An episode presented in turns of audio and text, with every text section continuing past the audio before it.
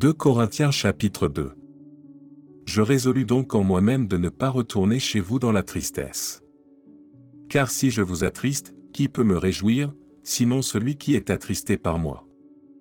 J'ai écrit comme je l'ai fait pour ne pas éprouver, à mon arrivée, de la tristesse de la part de ceux qui devaient me donner de la joie, ayant en vous tous cette confiance que ma joie est la vôtre à tous.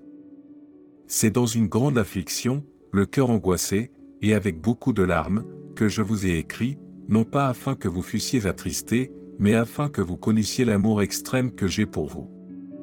Si quelqu'un a été une cause de tristesse, ce n'est pas moi qui l'a attristé, c'est vous tous, du moins en partie, pour ne rien exagérer.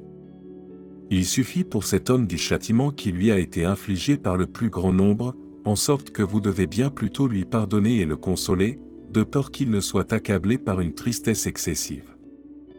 Je vous exhorte donc à faire acte de charité envers lui, car je vous ai écrit aussi dans le but de connaître, en vous mettant à l'épreuve, si vous êtes obéissant en toutes choses. Or, à qui vous pardonnez, je pardonne aussi, et ce que j'ai pardonné, si j'ai pardonné quelque chose, c'est à cause de vous, en présence de Christ, afin de ne pas laisser à Satan l'avantage sur nous, car nous n'ignorons pas ses desseins.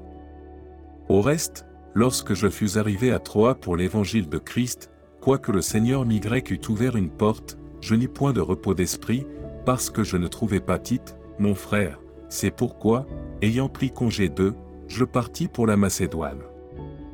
Grâce soit rendue à Dieu, qui nous fait toujours triompher en Christ, et qui répand par nous en tout lieu l'odeur de sa connaissance.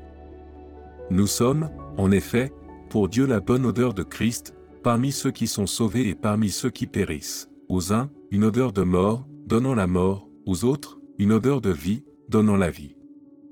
Et qui est suffisant pour ces choses? Car nous ne falsifions point la parole de Dieu, comme font plusieurs, mais c'est avec sincérité, mais c'est de la part de Dieu, que nous parlons en Christ devant Dieu.